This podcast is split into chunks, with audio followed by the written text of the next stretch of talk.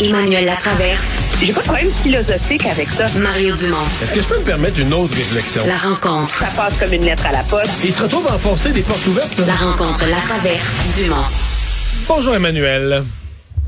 Bonjour. Encore une grosse journée de, de présence sur le terrain euh, d'élus euh, pour euh, rassurer les gens, euh, parler à la presse, montrer qu'on se préoccupe de ce, de ce que vivent les gens qui n'ont pas d'électricité. Oui, parce que la réalité, c'est que là, on a quand même atteint euh, le stade où on est passé l'inconfort, puis on commence à vraiment vivre des moments très difficiles là, pour les gens Ouais. qui ont plus euh, d'électricité. C'est une chose passer une soirée à 14 degrés, survivre à la soirée d'hier quand il fait 11, mais là, il commence à faire froid Ouais, dans la, les la nuit, la nuit prochaine, il annonce des moins 6-7. Là, hein. Quand ta maison est déjà... Tu pars le soir, ta maison est déjà froide, puis tu moins 6, moins 7 la nuit. Mon avis, ça va être difficile euh, dans certaines places. Si t'as aucun chauffage du tout, ça va être difficile de passer la nuit. là. Non, parce qu'on a bien compris que toute forme de chauffage euh, d'appoint, les barbecues, le propane, tous ces trucs-là, ça peut vraiment être mortel. Et donc, euh, les gens, puis on s'entend, c'est sûr que les villes ont fait l'impossible pour créer des haltes chaleur, des endroits où les gens peuvent aller dormir, prendre leur douche, se ressourcer, mais c'est pas accessible dans les dans la réalité euh, à tous. Puis donc, euh, c'est vraiment des moments difficiles pour, je pense, beaucoup, beaucoup euh, de Québécois, des personnes âgées aussi, je pense, sont moins à l'aise peut-être à aller dans ces centres-là, qui sont euh, plus isolés. Donc, c'était doublement important pour les euh, politiciens de montrer qu'ils essaient de trouver des solutions, qu'ils se préoccupent. Puis je pense qu'une des choses qui a été avancée, c'est essayer de voir si on peut justement pas garder euh, les épiceries en particulier ouvertes dimanche, malgré la loi sur la fermeture des commerces certains jours fériés. Parce que quand t'as pas de frigo, ben tu peux pas garder la nourriture longtemps. Puis manger des sandwichs, ça a quand même ses, ses limites, surtout pour des gens qui ont froid là. Donc, euh, euh, je pense que c'était comme l'annonce Ouais. importante là, à faire euh, à faire aujourd'hui pour les gens qui vont encore être dans cette situation-là. Mais c'est parce que si on se fie aux chiffres qu'ils donnent, là, il y aurait encore quoi, un quart de million de personnes qui retrouveraient l'électricité demain. Fait que ça veut dire que s'ils le retrouvent, mettons, un peu tard en journée, le tarif, puis là, ton, ton frigidaire est vide, faut que tu jettes à peu près tout. Fait que euh, l'épicerie, tu sais, ton, ton frigidaire est vide, t'as déjà vécu trois jours d'enfer, faut que tu jettes ta nourriture, puis en plus, l'épicerie est fermée parce que là, c'est le jour de Pâques. L'épicerie Ouais, est fermée, tu peux pas refaire le plein de nourriture euh, à Pâques, faut, faut que tu ressortes encore au restaurant. je pense qu'il y a un point où il fallait être pratico-pratique avec ce que vivent les gens. Oui, c'est ça. Puis c'est comme une, euh, c'est une mesure euh, qui est simple à annoncer, complexe à mettre en œuvre. On l'a compris là. Mais je pense que c'était la chose, euh, la chose à faire dans cette journée quand même que. Moi, je te pose la question, Mario. Moi, j'ai été surpris depuis le début de voir Monsieur euh, Fitzgibbon être comme le ministre mis à l'avant-plan. On se repart, on se reporte à il y a un an, une crise identique. C'est pas Jonathan euh, Julien qui était à l'époque le ministre responsable d'Hydro-Québec que tu aurais vu sur toutes les tribunes. Là, ça aurait été Geneviève Guilbeault, ministre de la Sécurité publique. Donc, dans ce contexte-là, pourquoi c'est fier Fitzgibbon sous prétexte qu'il est ministre d'Hydro qui est là, plutôt que M. Bonardel? C'est sûr que on est dans un quasi entre deux à Hydro. Là. On Ouais. est dans les derniers jours du mandat euh, de Sophie Brochu, etc. C'est un VP par intérim. Mais est-ce que c'est pas aussi l'occasion de montrer un, visage peut-être plus humain de M. Fitzgibbon. C'est le super ministre, il est quand même assez controversé. Euh, c'est le ministre qui brasse les grosses affaires, puis tout d'un coup, on est capable de le présenter dans le rôle d'un ministre qui se préoccupe du quotidien des gens, là, qui est capable d'avoir les, deux mains dans la soupe, qui est capable d'aller sur le terrain, qui est capable de troquer son veston pour sa cravate pour un, un jacket extérieur, aller rencontrer les gens. Euh, comme quoi, tu sais, en politique, des fois, puis je le dis sans cynisme, là, mais il y a des opportunités, je pense, euh, dans, dans des crises, tu sais. Ouais, mais tu l'as vu tant que ça. Parce que, me semble que c'est surtout François Legault lui-même qu'on a vu aujourd'hui avec des travailleurs et tout ça. M.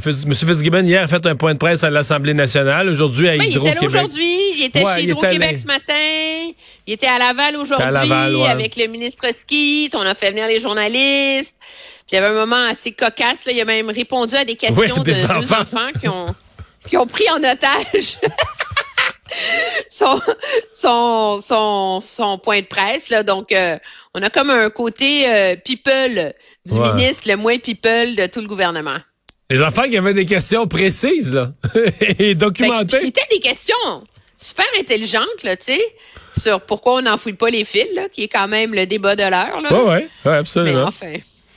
Euh, ouais, mais euh, donc euh, on va. Euh, moi, mon feeling, c'est que tu l'as dit en d'autres mots tantôt, mais là, euh, on est passé d'une soirée, deux soirées, puis là, aujourd'hui, c'est un peu l'exaspération. Mais moi, je pense qu'en fin de semaine, c'est l'impatience. C'est-à-dire que malgré que les gens sont de bonne foi puis considèrent qu'Hydro travaille fort, je serais surpris quand en fin de semaine, t'entendes pas à l'endroit d'Hydro du gouvernement des messages d'impatience. À un moment donné, c'est juste trop fort. Tu rentres dans fin de semaine de Pâques, le printemps n'a pas été super beau, la nuit va avoir été froide, les gens n'ont pas d'électricité depuis trois, quatre jours, ils ont perdu tout le contenu de leur frigo à un moment donné, euh, c'est comme le trop plein. Ben, je pense qu'il y a déjà là, moi, l'impatience. Ouais, mais, mais le, ton, la, coche de plus, là, j'ai peur qu'on entende ça. Euh, autour de Richard Martel, donc, euh, qui est l'ancien entraîneur de la Ligue de hockey junior majeur, au moins de deux équipes, qui est député maintenant conservateur à Ottawa. Donc, autour de Richard Martel, de se retrouver éclaboussé par cette époque là, du, de ce qui se passait dans le hockey junior majeur au Québec.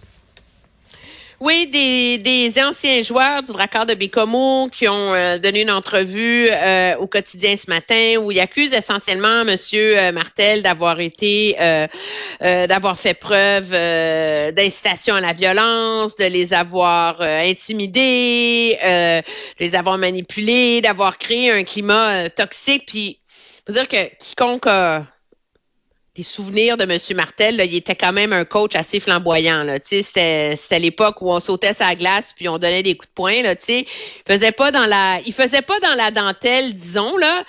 Euh, c'est, c'est la réaction de M. Martel qui est intéressante. Contrairement parce que moi, je vois dans cette espèce de mouvement de dénonciation là, des abus qu'il y a eu, puis de la, on dit aujourd'hui que c'est des abus, mais des pratiques dans le hockey junior majeur à une autre époque, c'est il y a un côté là-dedans qui ressemble au mouvement MeToo, tu sais, où on juge avec la lumière d'aujourd'hui des comportements qui étaient acceptables à une autre époque.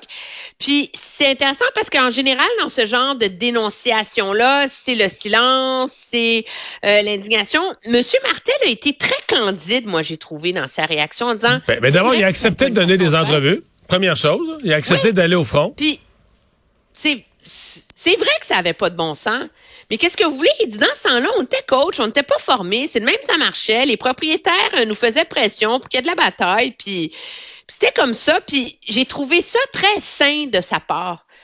Puis euh, je trouve que c'est, il faut quand même remettre les les pendules à l'heure, je trouve, dans ce genre de débat-là. Et l'idée, c'est pas de minimiser euh, les traumatismes qu'ont vécu certains joueurs, euh, les séquelles qu'ils traînent encore avec eux de façon totalement inacceptable de les coacher. Mais en même temps, est-ce qu'on va clouer au pilori et détruire la carrière, la réputation de gens qui, à l'époque, faisaient de leur mieux avec les outils qu'on avait. Tu sais. ça, ben, ça, me laisse assez perplexe, je te, je te dirais, ce, ce débat-là, en particulier face au hockey.